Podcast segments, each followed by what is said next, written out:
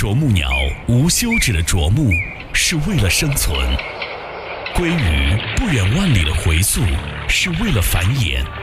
当经典在黑胶唱片中回响在耳畔，生命又进入了一次轮回。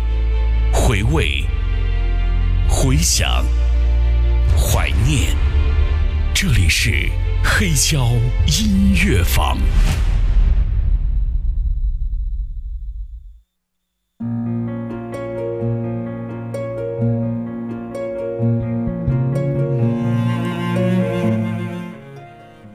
是黑胶音乐坊，我是杨林，欢迎您的收听。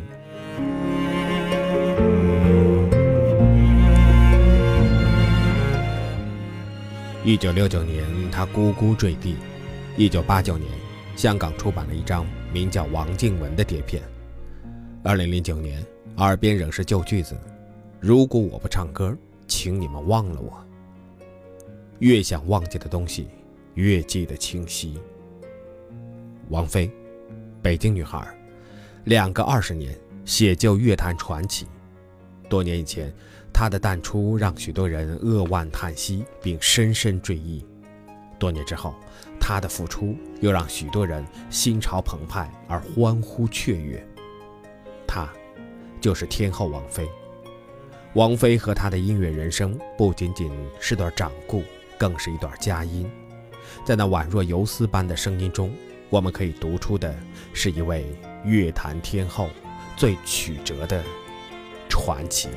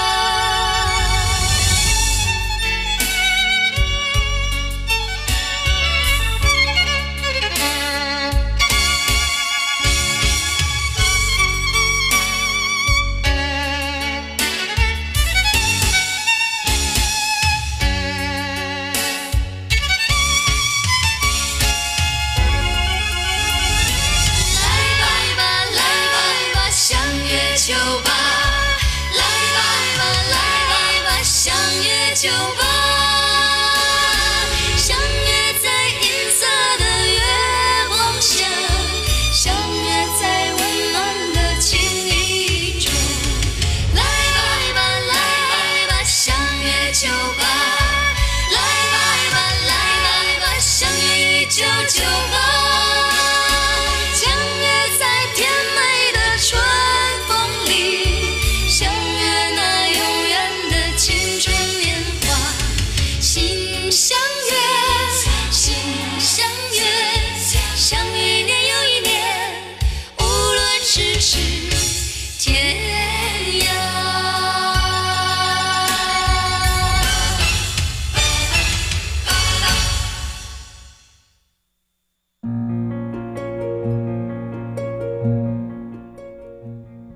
一九九八年的王菲因为一曲婉转悠扬的相约九八在内地红的不能再红。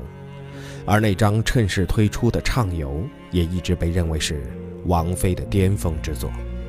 直到今天那首红豆依然在许多年轻人的心中永垂不朽。同期王菲举行了唱游系列演唱会从歌曲储备到乐队支持王菲拥有的资源在华语音乐圈可谓是星光熠熠。同期出版的王菲《畅游大世界》演唱会的录音，也是王菲最好的现场录音版本。随后，因为与窦唯的婚变，媒体对其私生活的关注多过了对其音乐的关注，而王菲也开始去往了另一个方向。那段时间，尽管在商业上取得了更大的成就。但在音乐思路的先锋性上，已经大有退步。零三年，王菲在发行了最后一张录音室专辑《将爱》后，开始隐退。十四年，王菲代表了上世纪九十年代华语歌坛最中间的力量，也代表了那个时代最高的职业水准。直到今天，天后只有一个，那就是王菲。还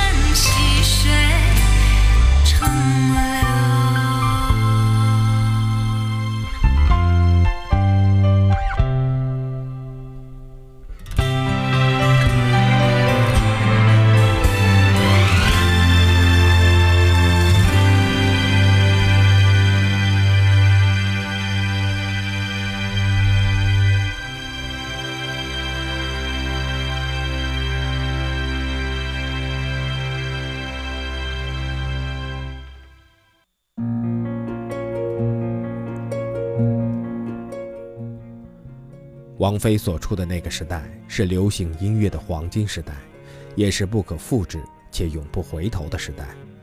她走的路线是另类音乐的路线，于是就更加让人过目不忘。而当年的主流流行乐有一部分确实是能够包容一定程度上的另类音乐。王菲敢于大胆将欧美乐坛中与自身契合的部分为我所用，而这种勇气和智慧，现在差不多后继无人了。当整个流行音乐彻底进入娱乐时代，整个唱片行业因过度娱乐化而衰败，就是必然的结果。这样让王菲成为了一个经典中的经典。从她离开后，就再也没有别人撼动她的地位。王菲留下的不仅仅是一个个性歌星称王的传说，更是流行乐黄金时代的最后背影。它代表了流行乐制作的最高水准，代表了歌手最高水平的歌唱表现，也代表了娱乐行业的话题巅峰。他的成功源自自身的天分、时代的机缘以及娱乐工业的推波助澜。他只是一个孤本。虽然现在的内地音乐市场一片喧嚣，但是那些靠着选秀时代逃出的歌手们，终究无法与王菲相比。一个乐坛空洞的后王菲时代正在显现，而此时的王菲复出，就如同降下一场甘霖。我们从王菲身上读不到时代褪色的痕迹，也读不到世俗的影子。她的音乐，她的人生，都散发着奇特的魅力。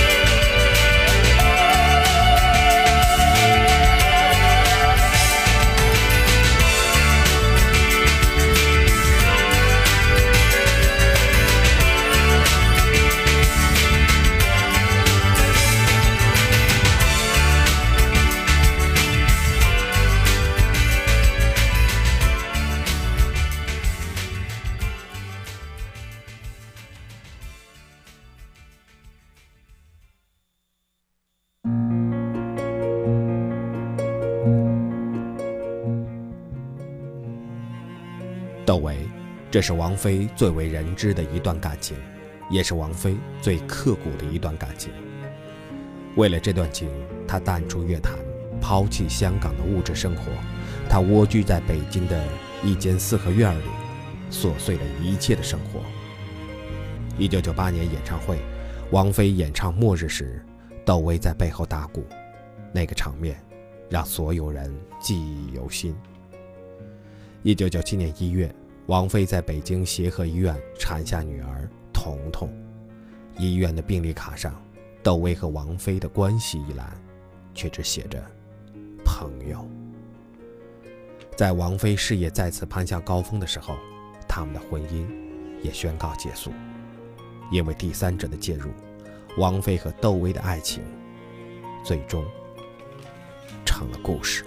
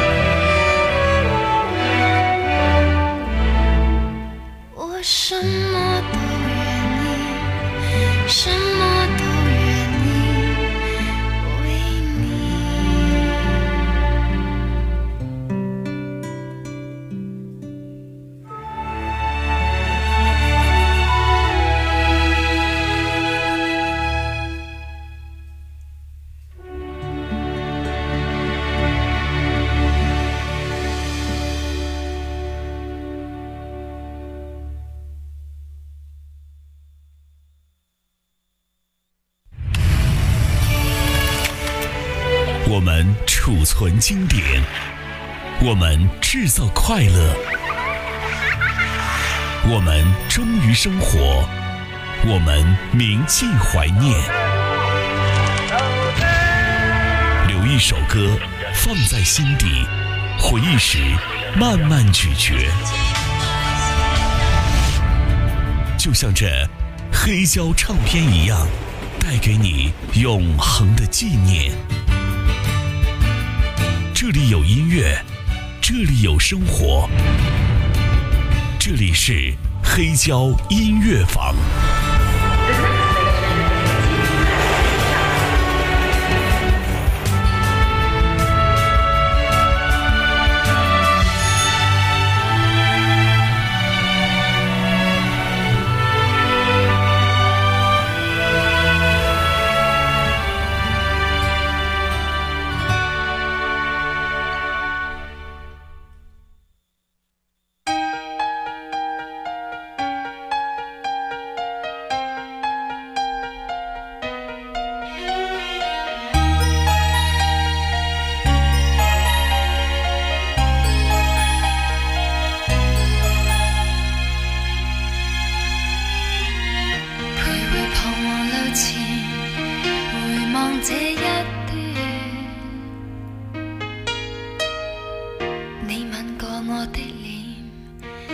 是百千遍。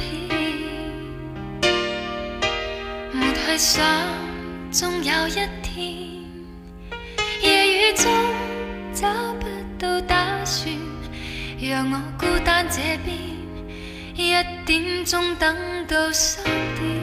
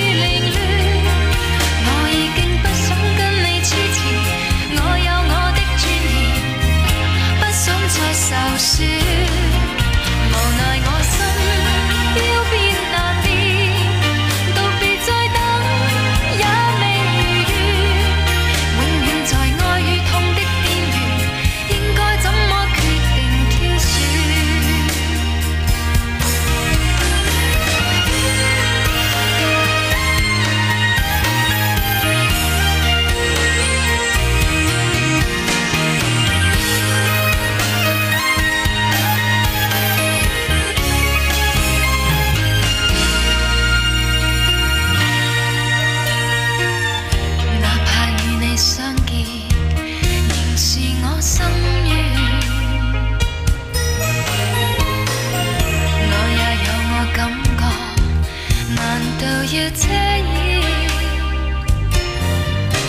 若已经不想跟我相恋，又却怎么口口声声地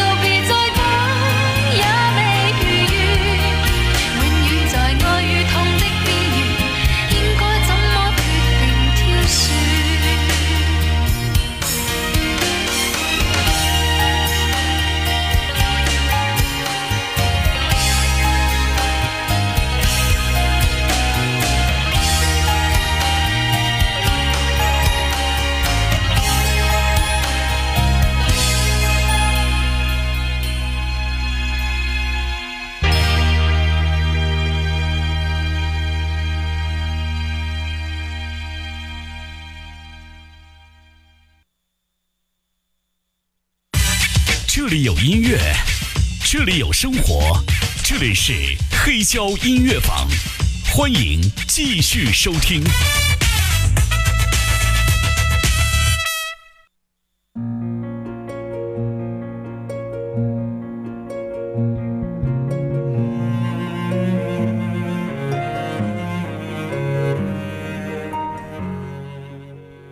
从两千年到两千零三年，王菲和谢霆锋的姐弟恋如火如荼。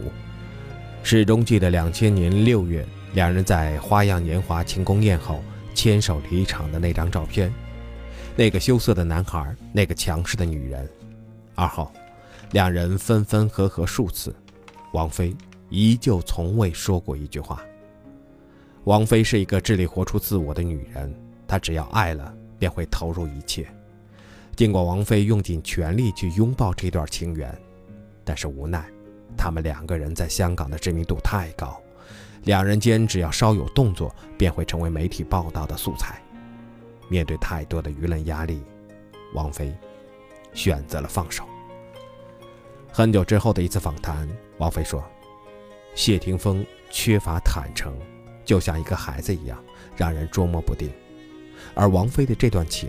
也被人们用他的那首《流年》作为注脚。爱上一个天使的缺点，用一种魔鬼的语言。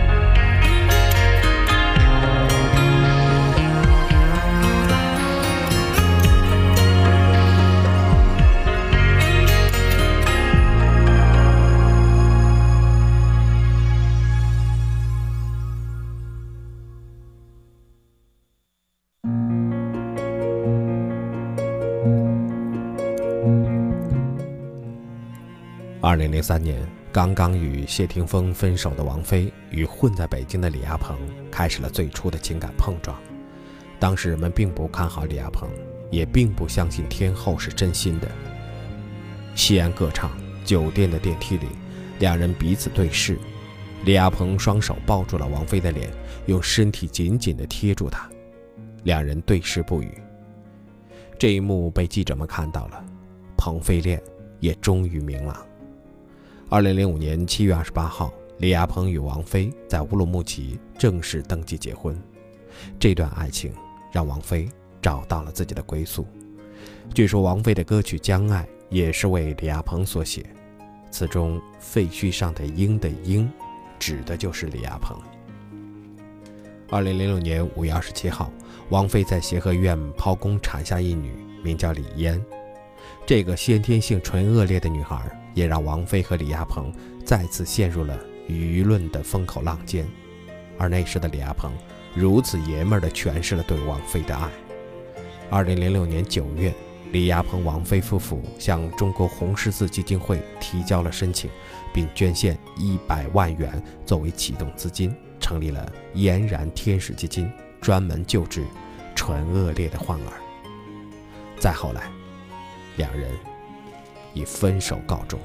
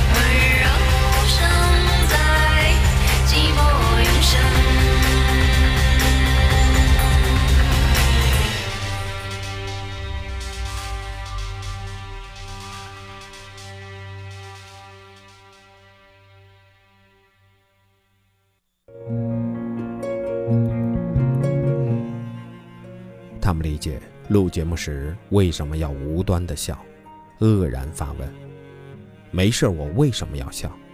为什么我来唱歌还需要去外边做宣传？为什么媒体问我有没有男朋友？关他们什么事？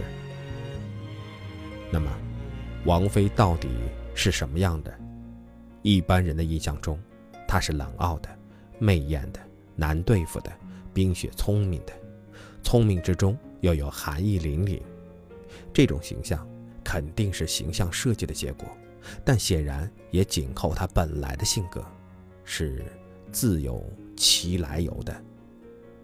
但《三联生活周刊》采访了他新艺宝时代的老板陈少宝，他一席话破解了王菲性格谜题。阿飞是一个典型的北京人，喜欢有深度的音乐，人生观比较严肃。他觉得音乐不是嬉戏，但香港演艺界比较轻松，所以阿飞一直显得格格不入，形成他冷傲的形象。其实，这是北京同香港文化的冲突。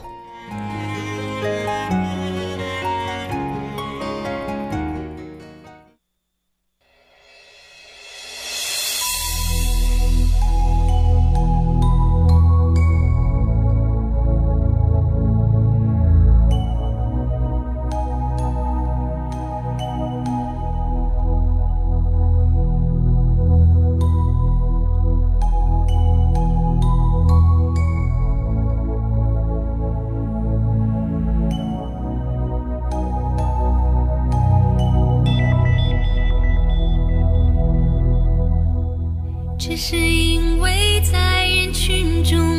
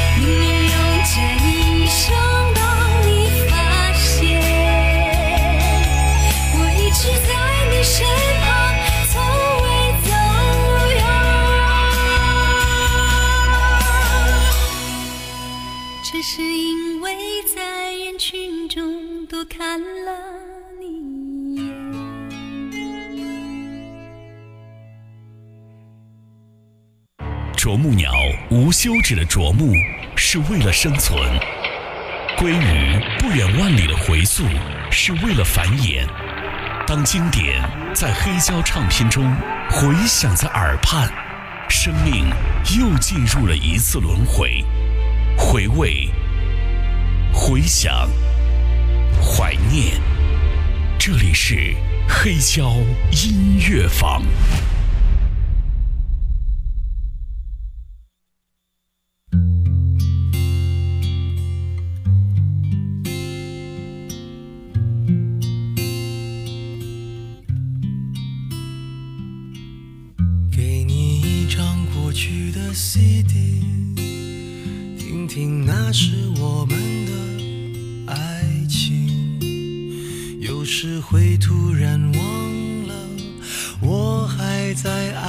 着你。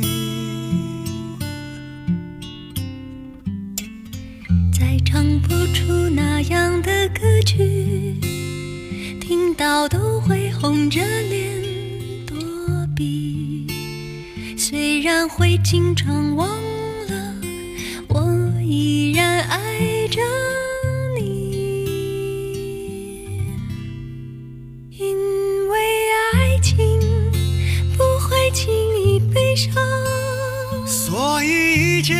是幸福的模样。因为爱情简单的生长，依然随时可以为你疯狂。因为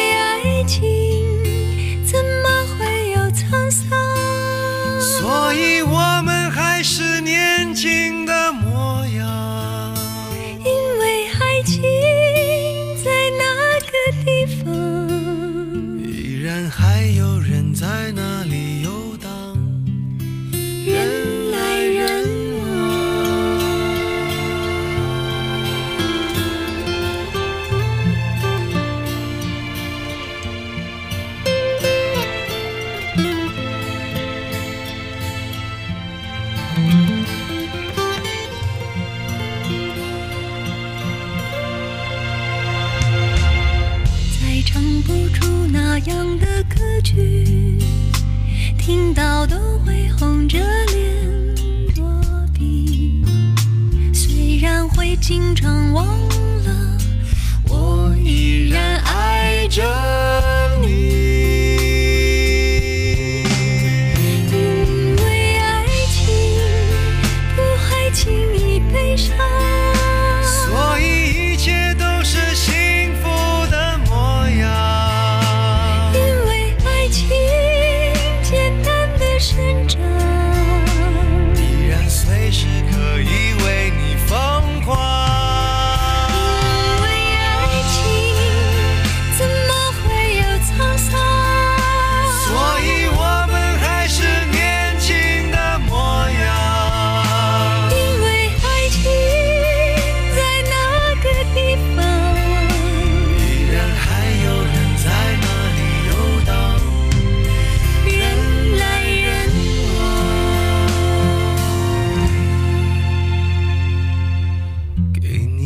张过去的 CD，听听那是我们的爱情。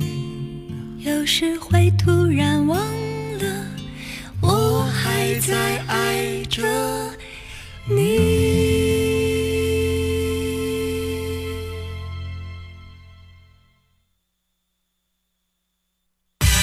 这里有音乐，这里有生活，这里是黑胶音乐坊，欢迎继续收听。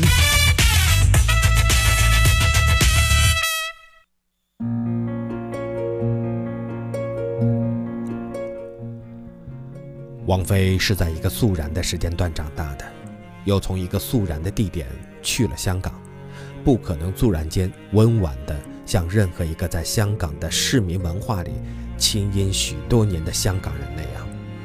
他的肃然，是一部随身携带的北京往事，也是闯入另一个大观园之后的谨慎，是观察，是武器，是防备，也是两种文化对照下的不协调。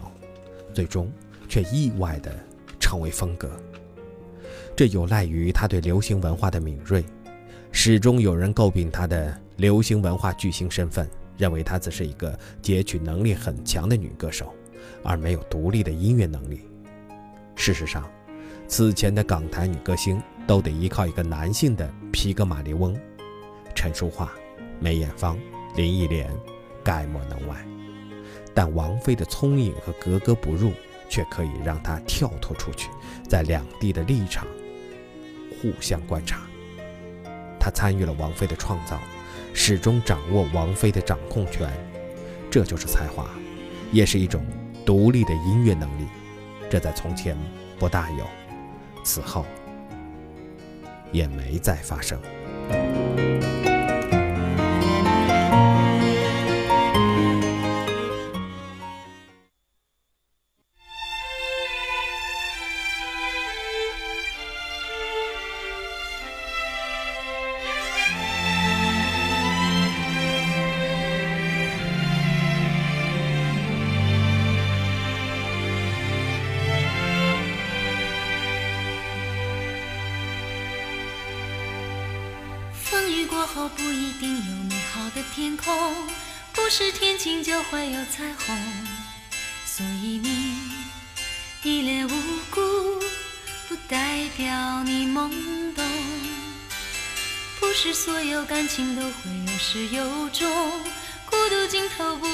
惶恐。可生命总免不了最初的一阵痛。但愿你的眼睛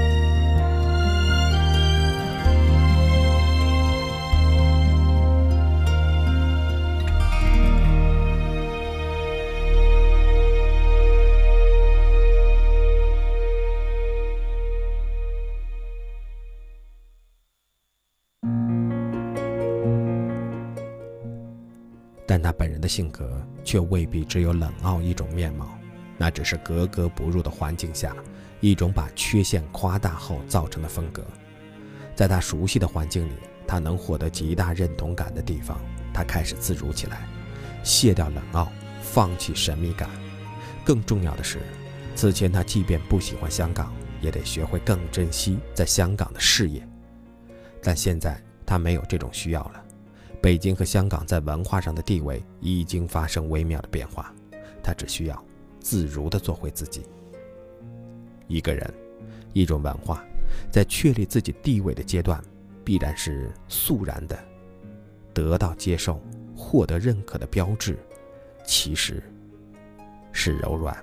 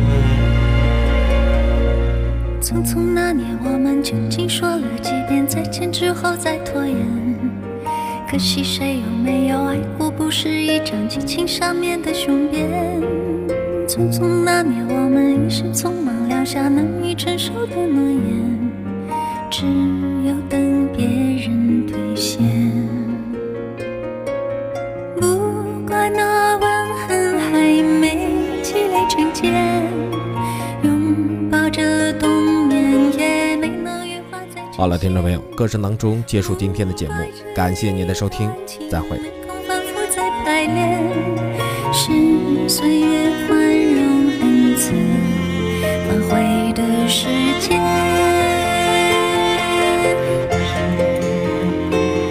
如果再见不能红着眼，是否还能红着脸？就像那年匆促刻下永远一起那样美丽的谣言。如果过去还值得眷恋。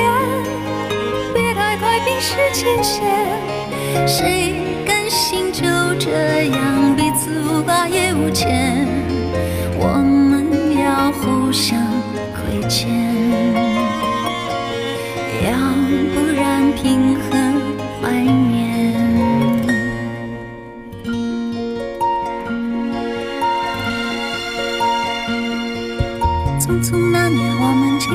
少世面，只爱看同一张脸。那么莫名其妙，那么讨人欢喜，闹起来又太讨厌。相爱那年，活该匆匆，因为我们不懂顽固的诺言，只是分手的前言。不怪那天太冷，泪滴水成冰。